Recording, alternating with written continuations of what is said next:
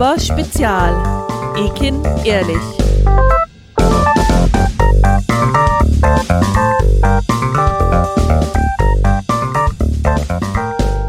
Die Bundestagswahl rückt näher und wir machen deshalb weiter mit unserer Reihe Nu aber Spezial, Ekin ehrlich. Auch heute übernimmt wieder ein Mitglied unseres Kreisverbands das Mikro und ich freue mich sehr, heute das Mikrofon an Tina Eulitz abgeben zu dürfen. Tina ist Mitglied im Stadtverband Neu-Ulm, frisch gebackene Mutter und das Thema heute ist ganz passend Familienpolitik und noch passender ist, sie hat heute ihr kleines Kind mitgebracht, deswegen nicht wundern, wenn ihr heute ein paar süße Hintergrundgeräusche hören werdet. Hallo Tina. Hallo Alpay, danke, schön, dass ich dabei sein darf.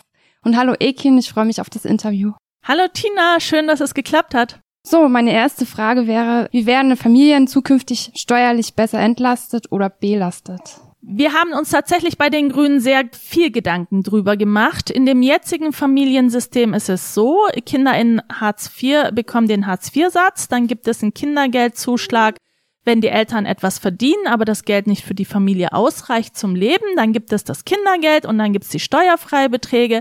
Unterm Strich werden im jetzigen Familiensystem die Familien, die gut und sehr gut verdienen, besser entlastet für die Erziehung ihrer Kinder als diejenigen, die wenig oder gar nicht verdienen. Ich finde dieses System sehr ungerecht, weil die Solidarität einer Gesellschaft sollte sich auf die ausrichten, die am meisten auf die Solidarität angewiesen sind und nicht auf die, denen es sowieso schon gut geht, die auf der Sonnenseite des Lebens stehen. Übrigens, die CSU hat gerade beschlossen, die Freibeträge zu erhöhen. Das würde dazu führen, dass die Leute, die super verdienen, hinterher noch mehr an Kindergeld kriegen. Und das ist für mich alles andere als Gerechtigkeit. In unserer Kindergrundsicherung stellen wir dieses System von Kopf auf die Füße und wir solidarisieren uns mit Familien, die in ALG 2 leben, mit Familien mit niedrigen Einkommen und entlasten damit auch sehr stark ein Eltern, Familien, Alleinerziehende. Du hast es gerade angesprochen. Ich habe auch gelesen, dass die Grünen Kinder aus ökonomisch schwachen Familien mit der sogenannten Grundsicherung einen Weg aus der Hartz-IV-Spirale ermöglichen wollen. Kannst du mir als Laie dazu mehr erklären? Ja, na klar.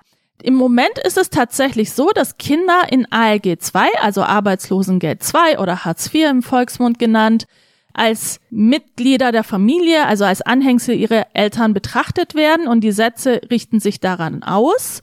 Allerdings ist es auch so, dass die Regeln sich auch daran ausrichten. Ich will dir mal ein Beispiel geben. Wenn jetzt ein 14, 15, 16-jähriges Kind nebenher womöglich sich ein bisschen Taschengeld verdient, um sich etwas Besonderes zu leisten und verdient mehr als 100 Euro, dann sagt das Sozialamt oder das zugehörige Behörde dazu, je nachdem, wo das Kind lebt, das ist schön, dass du was dazu verdient hast, du darfst aber nicht, wir nehmen dir das Geld wieder weg. Und das setzt an Kinder und Jugendliche ein fatales Zeichen, nämlich deine Arbeit ist nichts wert, deine Anstrengung ist nichts wert und egal was du tust, du kommst aus dieser Armutsspirale nicht raus. Wir finden aber, Kinder sind keine kleinen Erwachsenen, die man auch noch sanktionieren kann. Ganz im Gegenteil. Kinder haben einen besonderen Schutz verdient. Das steht auch im Artikel 6 im Grundgesetz. Und Kinder gehören nicht in dieses System der Sanktionierung hinein. Und deshalb gehören sie raus aus ALG 2 und auch aus diesem Sozialgesetzbuch. Und mit einer Kindergrundsicherung möchten wir die Existenz der Kinder sichern, unabhängig erstmal vom Einkommen der Eltern. Und wenn dann die Einkommen der Eltern niedrig sind, gibt es einen existenzsichernden Zuschlag dazu. Und je höher das Einkommen der Eltern, desto geringer fällt dieser Zuschlag aus. Damit wäre eine höhere Solidarisierung mit unteren Einkommen gewährleistet. Eine immer noch ausreichende mit hohen und guten Einkommen, aber nicht mehr ganz so hoch wie heute. Ja, das finde ich gut. Okay, und dann habe ich noch eine Frage aus persönlichem Interesse und zwar, ich habe ja eigentlich einen Rechtsanspruch auf einen Kinderkrippenplatz. Wie könnte das Angebot denn besser funktionieren, da es wahrscheinlich nicht nur in Neu-Ulm das Problem gibt von zu wenig Krippenplätzen? Da gibt es mehrere Punkte, die wir äh, eingehen müssen. Das erste ist kulturell. Es gibt immer noch Regionen in Deutschland, wo es eigentlich gar nicht gewollt wird, dass es eine gute Ausstattung im Bereich der Infrastruktur gibt. Auch da nehme ich jetzt wieder mal CSU, die gestern in einer Presseerklärung hat verlauten lassen, dass sie das Ehegattensplitting festhalten wollen, weil sie ja auch das Modell der Mütter, die zu Hause bleiben, als das Beste empfinden. Es geht nicht darum, was die Politik als Bestes empfindet, sondern es geht darum, was wollen die Mütter und Väter denn gemeinsam selber? Wie wollen sie ihr Leben gestalten? Nicht vorschreiben, schon gar nicht ideologisch vorschreiben, welches Lebenmodell gewählt wird, sondern die Rahmenbedingungen zu setzen, dass die freie Entscheidung dazu steht. Und dafür brauchen wir eine gute Kindertagesbetreuung von Anfang an. Übrigens für Kinder in sozial schwierigen Lagen, für Migrantenkinder, die womöglich noch eine andere Sprache zu bewerkstelligen haben, ist eine gute Kinderbetreuung Garant dafür, dass es auch einen guten Start in der Schule gibt, ins Leben gibt, in die Ausbildungschancen gibt. Das zweite ist, wir müssen definitiv Geld in die Hand nehmen, um diese Kindertagesstätten von Anfang an nicht nur die Gebäude zu finanzieren, sondern die auch auszustatten. Und das dritte ist, das ist die größte Herausforderung der kommenden Zeit. Es geht nicht nur um satt und sauber und dass es einen Kita-Platz gibt, sondern was auch in diesen Räumen stattfindet. Und dazu gehört die Qualität in den Einrichtungen, die damit einhergeht, dass wir Erzieherinnen besser vergüten, ihnen Raum und Zeit geben für Pädagogik und sie auch gut ausbilden. Ja, das stimmt. Das sehe ich auch so. Okay, jetzt noch eine letzte Frage. Und zwar während der Corona-Pandemie haben es bei allen Familien mit Kindern im Schulalter besonders schwer gehabt. Wie hätte man deiner Meinung nach die Situation besser handeln können?